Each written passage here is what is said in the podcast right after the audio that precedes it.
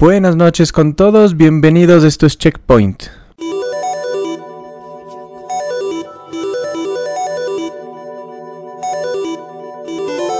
A medida que vamos creciendo tenemos que saltar algunos obstáculos, tenemos que pasar algunas cosas que nosotros no queremos, sino que nos toca. Así es la vida. Uno de estos obstáculos es el colegio. El colegio es algo súper extraño, un lugar muy diferente a la escuela, en la escuela conoces a todos, todos son tus amigos, todos tienen tu edad.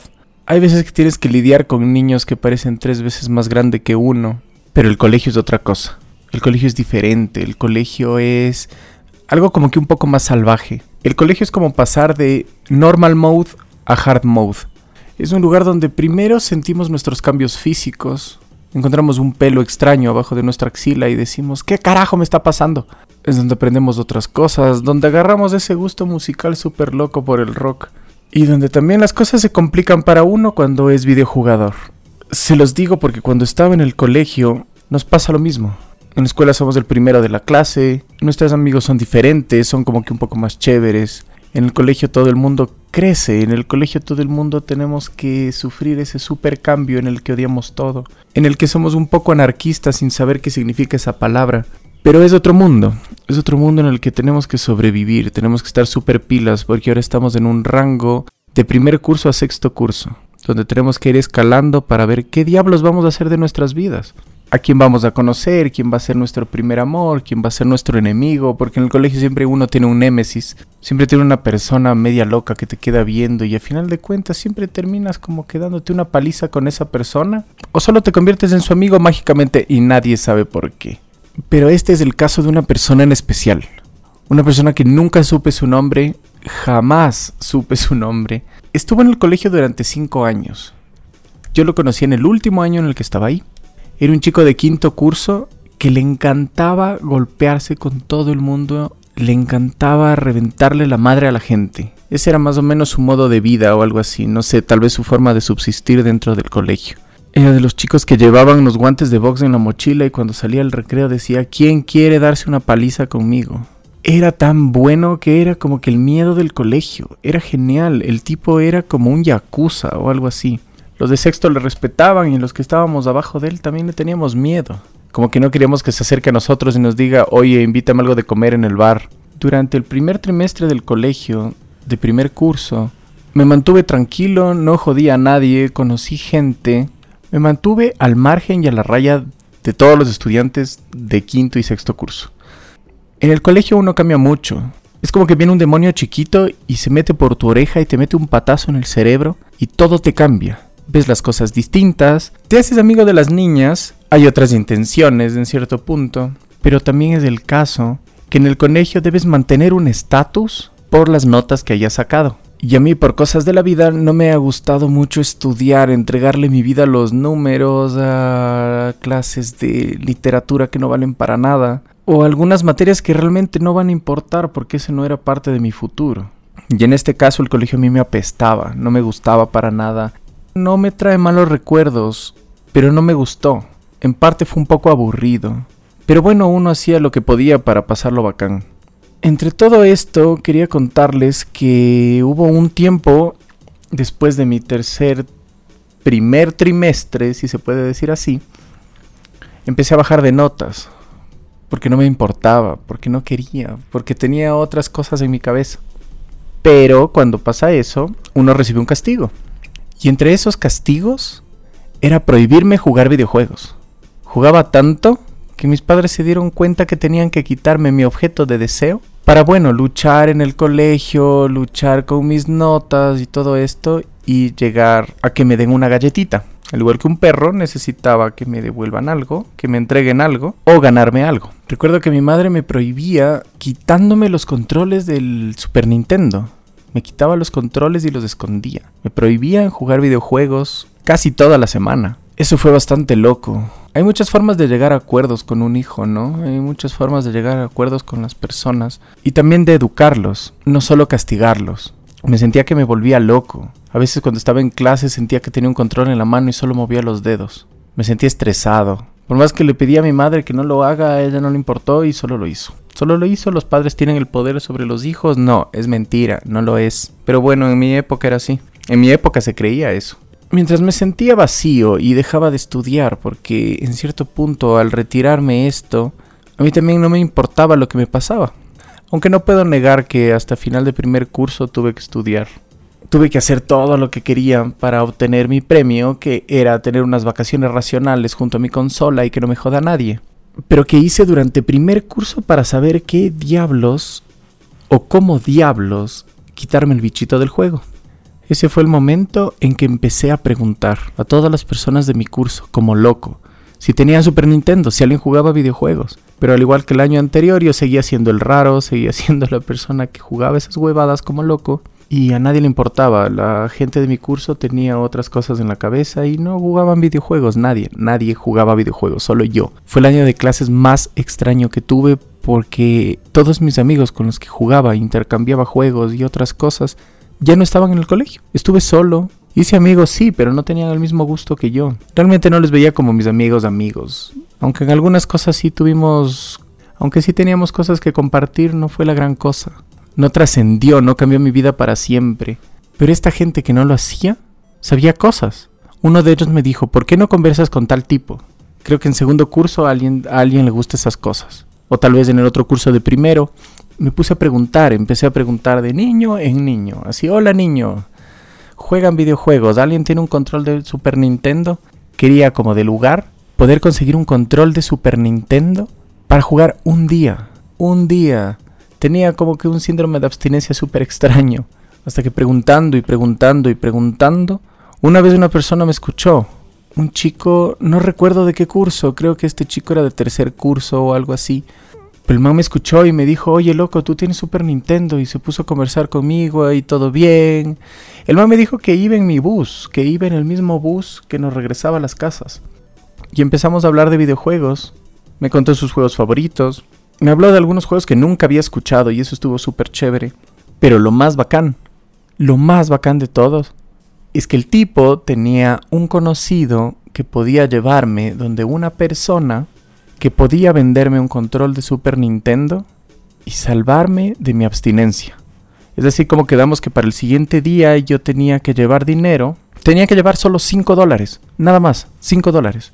Y el tipo me dijo que iba a poner lo demás, que él tenía 15 dólares. La cosa es que íbamos a comprar un control de Super Nintendo entre los dos. Yo lo iba a tener de lunes a viernes y él los fines de semana. La cosa es que este brother, cuando nos encontramos al otro día, me dijo, vamos loco, tenemos que ir a los últimos cursos de bachillerato. Caminamos por el colegio, llegamos a la parte de bachillerato, el tipo saludó con un brother y este brother le dijo, vamos, vamos loco, el suco, el suco, el suco ya está listo. Y decía, Dios, el suco, ¿qué onda? Ahí me presentó y todos me veían súper raro, era como, carajo, trae un niño de primer curso.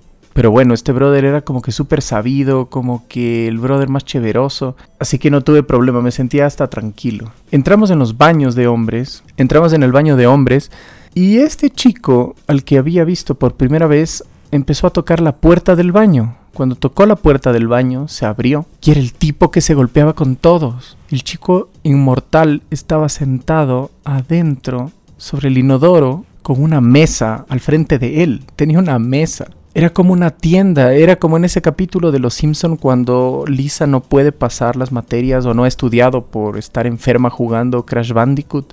Es algo así. El tipo estaba sentado con una mesa pequeña frente al inodoro y era como que era como un negocio escondido al estilo Dick Tracy. Era como esas lavanderías chinas que terminaban siendo casinos clandestinos, algo así. Muy extraño, muy extraño. Yo no sabía qué hacer, yo me quería ir, yo estaba muriéndome del miedo. Había al fondo unos chicos fumando, este brother me dijo, ven, ven, y me cogió del brazo. Yo por un rato empecé a sentir que me iban a matar, que me iban a meter una paliza entre todos, que terminé de gil, me iban a quitar mi dinero. Pero no, para nada. El suco solo sonrió. Le decían suco. Bueno, era el tipo más alto del colegio, era rubio. Su padre era súper gringo, su mamá era súper ecuatoriana. Y nada, el suco sonrió y me dijo, hola loco, ¿en qué te puedo ayudar?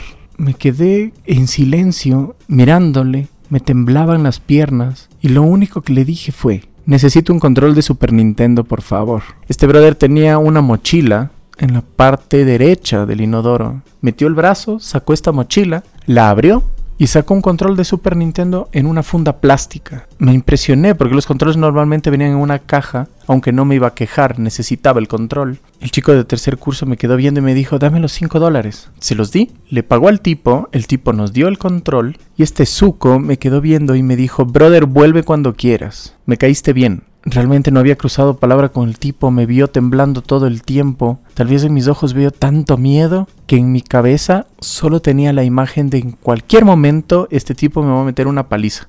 Pero no, realmente el tipo no era malo. El tipo tenía la ventaja de que su padre viajaba tanto que le traía cosas, muchas, muchas cosas. Y entre estas cosas tenía controles de Nintendo, Super Nintendo y también tenía un control súper extraño. Nunca supe de qué consola era o si era un control genérico de. Pero aparte de eso también vendía. Era genial porque este brother también vendía camisetas, gorras. Y una vez un amigo me dijo que le había comprado unos zapatos. Entonces este tipo era como el mercado negro del colegio, donde podías pedirle algo, esperar un tiempo y el man lo tenía. Y era muy loco porque el tipo lo vendía barato, vendía súper baratas las cosas. Yo nunca entendí, pero bueno, ya, ok, ya crecimos y entendimos que las cosas en otros países son un poco más baratas, o mucho más baratas. En este caso al suco no le dolía el dinero, lo que le importaba era el estatus. El man supo y aprendió a sobrevivir desde muy pequeño, algo que yo debía aprender, algo que sí aprendí después. Pero este brother nos entregó el control. El chico de tercer curso me dijo, toma loco, y no me robas. Entonces fue como que loco, vamos en el mismo bus, solo me acuerdo y te devuelvo el control. Entonces llevé el control, tenía mucho miedo de que no funcione. Dije, Dios, esta huevada no va a funcionar, nos vendió algo dañado. Pero no, para nada. El control funcionó, estuve durante una semana jugando tranquilamente, feliz. Cada vez que llegaba mi madre tenía que desconectar el control, apagar el Super Nintendo, encontrar un lugar para esconder el control. Y aquí no ha pasado nada. Me había unido al bajo mundo de comprar cosas en fundas plásticas. A todo esto, con este brother de tercer curso empezamos a darnos el control. Lo usaba yo de lunes a viernes, como les había contado, en los fines de semana. Y todo estaba normal, todo iba bien. Un día este chico, el Zuko, había bajado a la secundaria. El man bajó a la secundaria y solo había preguntado por algunas cosas. Realmente las preguntas que hacía este tipo era para conseguir dinero. Era para contarles a otros chicos que tenía cosas que les iba a gustar. Entre estas cosas encontraba perfumes para las niñas, encontraba camisetas para los chicos. Era bacán, el tipo les proveía de ropa deportiva al equipo de fútbol del colegio. El tipo les traía zapatos, les traía las medias, algunas camisetas de deporte.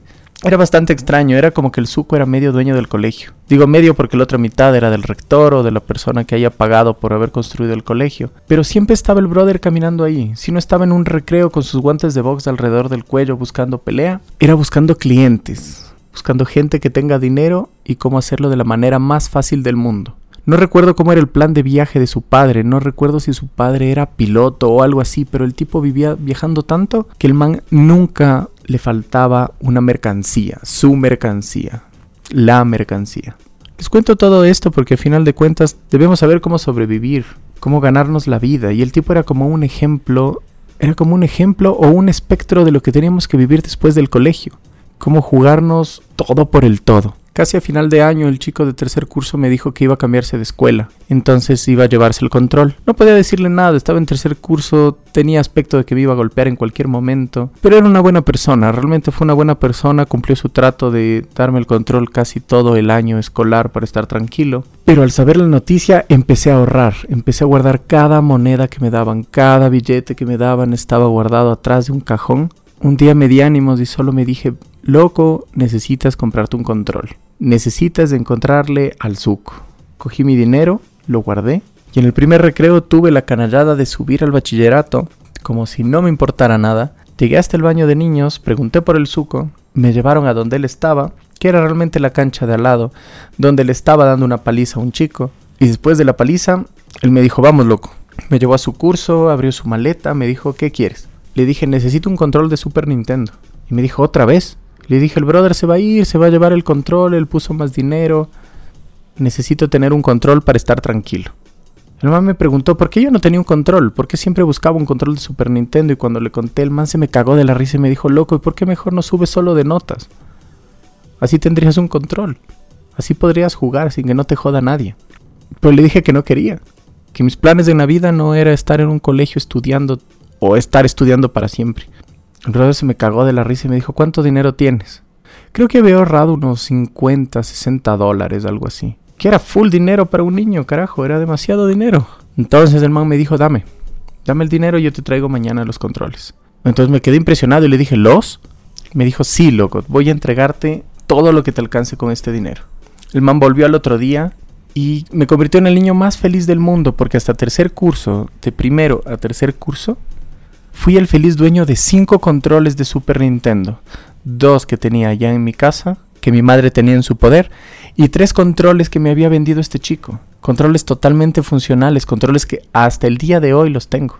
No los cinco realmente, pero tengo los que él me vendió, más no los originales que me vinieron con la consola. Desde ahí aprendí algo, algo súper bacán, algo que me mantuvo en el colegio como una persona intocable. Empecé a llevarme con la gente de quinto curso. Empecé a llevarme con los grandes. La gente que venía a hacerme bullying desaparecía el mismo rato. Mi primer recreo era ver golpes de una persona alta y suca contra cualquier idiota que se ponía contra él. No sé por qué peleaban contra él sabiendo que el tipo era puñetazo. Y en el segundo recreo me sentaba con el tipo a conversar, me presentó a sus amigos, llevaba mi comida al, bachillerato. Era, era, era súper bacán. Bueno, este truco para sobrevivir lo utilicé hasta que llegué a cuarto curso. Era genial pasar con ellos, sabían otras cosas de la vida, algunos sí tenían gustos por los videojuegos, otros por las películas, y había un grupito súper extraño que leían cómics. Eran súper inalcanzables, porque no le gustaba hablar con muchas personas, pero aprendimos que en el colegio hay una flora y una fauna bastante extraña, diversa e interesante. Les estoy contando esto para recordar los momentos extraños del colegio, los momentos chéveres, tal vez ustedes tengan un checkpoint aquí, tal vez su checkpoint de supervivencia en el colegio les cambió la vida, les cambió la vida al igual que yo, que aprendí a sobrevivir. Lo más interesante, lo más chévere de todo esto es que pude conectarme con más personas, pude conocer gente nueva, me encontraba en la cúspide de ser intocable y al mismo tiempo, en primer curso, desapareció el bullying. El bullying desapareció.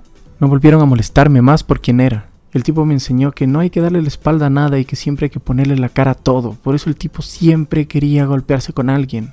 Quería demostrar que nadie le puede comer, que él era un león, algo así, que era el más fuerte, que no tenía que dejarse ante nada ni nadie. Bueno, ahora le agradezco por los controles, le agradezco por haberme quitado mi síndrome de abstinencia y también por haber sido un gran amigo, una buena persona. Y bueno, eso es lo que tenía que contarles del día de hoy. También quería desbloquear un poco algunos de sus puntos de guardado, que recuerden cómo era y qué hacían ustedes o cómo fue, que eso también es bastante chévere. Al igual que en todos los capítulos, quiero agradecer a todas las personas que están siempre atentos a este espacio, a todas las personas que me dan más fuá para poder seguir cada semana y traerles un nuevo checkpoint.